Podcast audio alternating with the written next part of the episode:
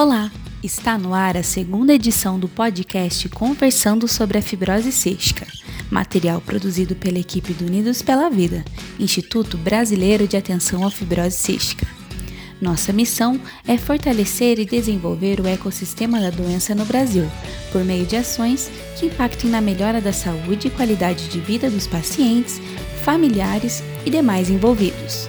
Você pode saber mais sobre o nosso trabalho acessando o site www.unidospelavida.org.br. Nessa edição do Conversando sobre a Fibrose Cística, o Instituto Unidos pela Vida trará informações importantes sobre o coronavírus e os principais cuidados que a população em geral, e principalmente as pessoas com fibrose cística, precisam ter para evitar a contaminação.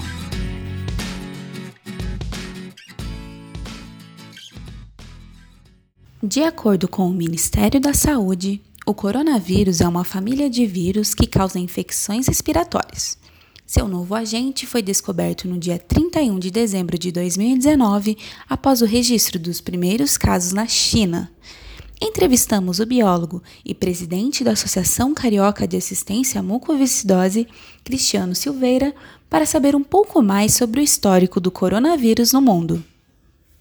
O novo coronavírus, o Covid-19, ele surge no final do ano passado na China. É, no dia 31 de dezembro de 2019, a China reporta os primeiros casos à Organização Mundial de Saúde, OMS, é, de uma síndrome respiratória aguda severa provocada por um coronavírus. os coronavírus né, são uma família de vírus, na verdade, é, que tem esse formato de coroa é, e por isso recebem esse nome. Como já haviam casos anteriores de síndromes respiratórias provocadas por coronavírus, a China então é, reporta isso à OMS e a partir do finalzinho então do ano passado, a OMS começa a monitorar esses casos. Esses casos ficam restritos à China por um bom tempo, província de Wuhan, é, com vários casos, enfim, e, e algumas mortes. É, e esse vírus depois vai se espalhar por outros países e, enfim, ontem, dia 11 de março, a OMS então decretou pandemia por esse novo coronavírus, quer dizer que o vírus já está em muitos países com um número muito grande de casos e um número bastante grande também de mortes. O primeiro caso do novo coronavírus no Brasil foi confirmado no dia 26 de fevereiro de 2020, após já ter infectado mais de 80 mil pessoas em 40 países. Apesar dos números de impacto, especialistas em saúde afirmam que é fundamental que a população não entre em pânico e tenha muito cuidado para não disseminar notícias falsas relacionadas ao tema o biólogo Cristiano Silveira listou os principais sintomas apresentados pelas pessoas infectadas pelo novo coronavírus e como o contágio pode acontecer. O contágio então se dá pelo contato com as secreções, né, saliva, muco de pessoas é, próximas de você, estão falando muito próximo, espirram, tossem próximo a você, é, ou quando é, também esse, eh, esse vírus fica na superfície, você ao tocar essa superfície leva a mão à boca, aos olhos, ao rosto, enfim, é, e acaba se contagiando. Então, tanto pelo ar como por contato com superfícies, é, é o contágio. Os sintomas são a febre, a tosse, a falta de ar, é, o cansaço, são sintomas bem parecidos com outras é, questões respiratórias, facilmente confundíveis, então, mas nas formas graves essa síndrome respiratória aguda, grave, que pode levar até a morte. De acordo com o um estudo do Centro Chinês de Controle e Prevenção de Doenças, das 80 mil pessoas infectadas até o final de fevereiro de 2020 pelo novo coronavírus, 2,3% vieram a óbito. Desse total, 14,8% eram pessoas com mais de 80 anos. Ficar atento aos sintomas é fundamental para que a doença seja identificada o mais rápido possível e o tratamento seja iniciado. O farmacêutico e gestor científico do Unidos pela Vida, Vinícius Bedinarquizuc de Oliveira, trouxe mais informações sobre como é feito o diagnóstico e o tratamento para o novo coronavírus. Muito interessante essa pergunta de como realiza o diagnóstico, porque o diagnóstico ele pode ser realizado de diversas maneiras. Então, primeiro a gente tem que ver se essa pessoa ela faz parte aí de algum grupo de risco. Eu quero dizer que se ela é viajante, por exemplo, então ela veio de algum país que tem é, problemas hoje relacionados ao corona, quando ela chega no Brasil, então é mesmo que ela esteja assintomática, ela deve é, ficar em isolamento. Então a gente fala na quarentena, por mais que não seja 40 dias, mas o, o recomendado é que fique 14 dias. O outro caso é se a pessoa teve contato com uma pessoa que teve viagem ou é, que teve contato com o coronavírus. Essa pessoa também, ela pode estar assintomática, é, não apresentar os sintomas, então o ideal é que ela fique em quarentena, fique duas semanas em sua casa, é, avaliando se aumenta a temperatura, se é, aumenta a tosse, no caso tem febre, é, avaliando sempre os problemas respiratórios que podem ter acontecido.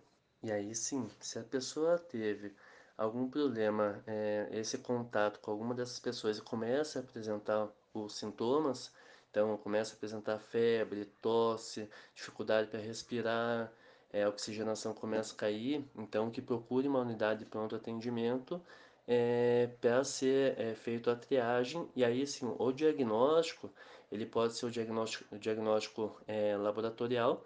Então, vai ser coletada uma amostra desse sangue do paciente, mandado para um laboratório de referência, e esse vai fazer o exame para verificar se é positivo ou não é, para o coronavírus. Então, existem casos, por exemplo, que o sangue é mandado para um laboratório que não é de referência, então ele precisa passar por esse laboratório de referência é, para ser reconhecido se deu positivo ou negativo o resultado desse paciente.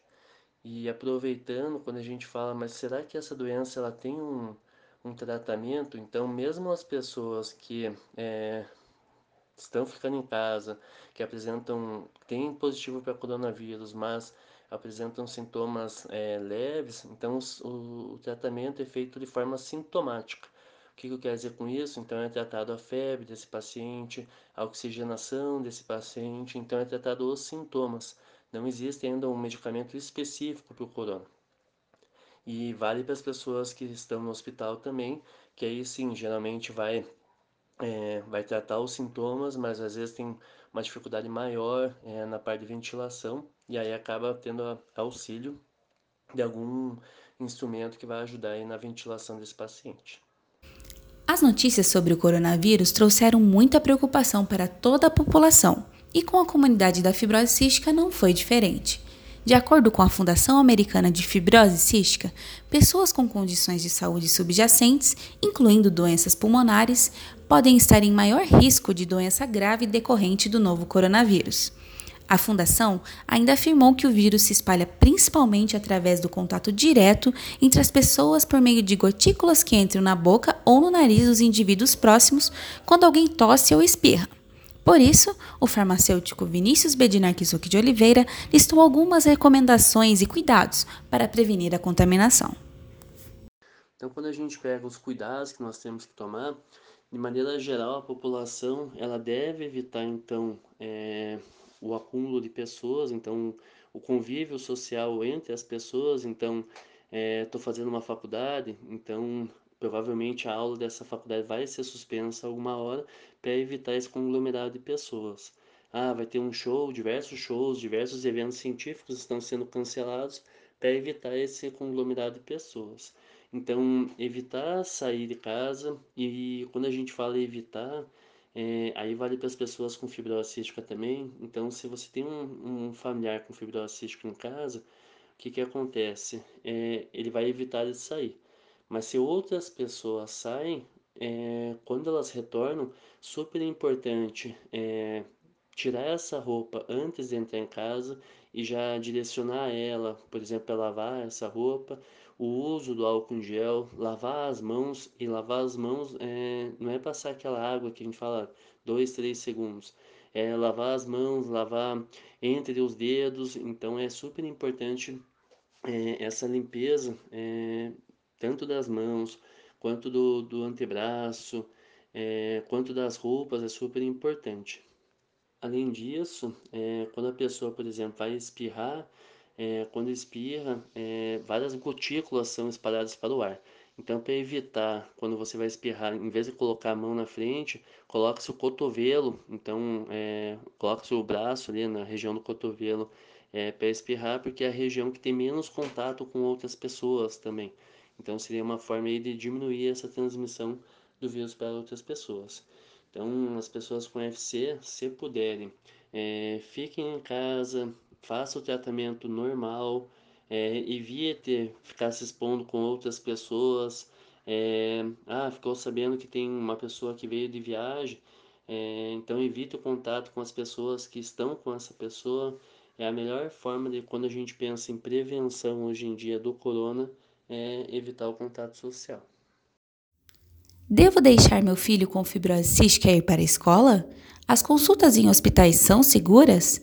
Essas e outras perguntas estão sendo feitas por familiares e pessoas diagnosticadas com fibrose cística.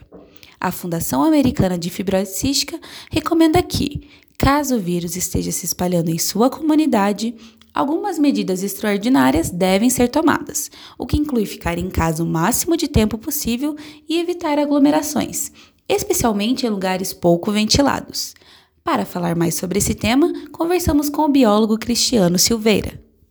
Sabe pouco ainda sobre os efeitos desse novo coronavírus, especificamente nas pessoas com fibrose cística, como eu expliquei antes. É, a gente tem que seguir as orientações que estão sendo dadas para a população em geral. Então, aquelas orientações que os órgãos de saúde estão dando, a gente deve seguir e ter um cuidado mais redobrado, claro, a gente está falando de uma doença respiratória, então sempre um quadro respiratório pode agravar ainda os sintomas da fibrose cística. Mas a gente deve seguir aquelas recomendações que estão sendo dadas para todo mundo. Não existe ainda nenhuma recomendação é, específica para as pessoas com fibrose cística, diferente daquelas que estão sendo dadas para a comunidade em geral. É importante então vocês ficarem atentos às orientações dos órgãos de saúde. Alguns países já restringiram viagens internacionais. É, eu acho que se você tem viagens para fazer, pense né, se há necessidade mesmo de fazer isso agora. É, reuniões também que possam ser adiadas é, devem ser repensadas é, e sigam as orientações. Quer dizer, é, é bem possível que os órgãos de saúde é, peçam para não se levar a pessoas à escola, é, não frequente estádios de futebol, aglomerações, enfim, é, isso tudo para evitar a transmissão muito rápida de novos casos. Então, sigam essas orientações. Por enquanto, não há nada específico é, é, no nosso país, mas é muito provável que nos próximos dias a gente tenha recomendações desse tipo. É, acompanhem as notícias e tomem as medidas necessárias. Também, em casos específicos, comuniquem a equipe dos centros de referência para tirar dúvidas. Agora que já listamos todos os cuidados necessários para que as pessoas com fibrose cística e seus familiares se protejam contra o novo coronavírus, você deve estar se perguntando: existe alguma vacina para prevenir a infecção? Quem responde para a gente é o farmacêutico Vinícius Bednarczuk de Oliveira. Muito tem se falado sobre a vacina, né? Então, é, cientistas falando que estavam desenvolvendo a vacina, tudo. É, existem estudos falando que possivelmente até um medicamento é capaz de chegar antes é, para o caso do corona do que uma vacina. Então, existe uma vacina em andamento, é, pesquisas farmacêuticas é, estão aí, procura desenvolvimento de um, de um medicamento para isso também, para essa patologia, mas no momento é, não existe uma vacina é, e não existe aí um tratamento específico. Então, o tratamento ele é assintomático, sempre tratando os sintomas que o paciente apresenta.